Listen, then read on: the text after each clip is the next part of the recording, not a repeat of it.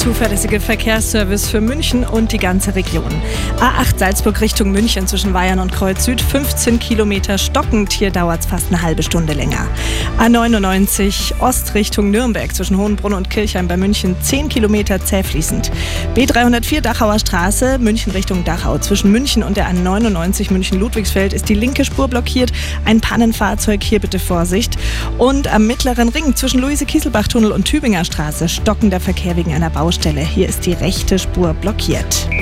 Der Verkehr mit Waldtier.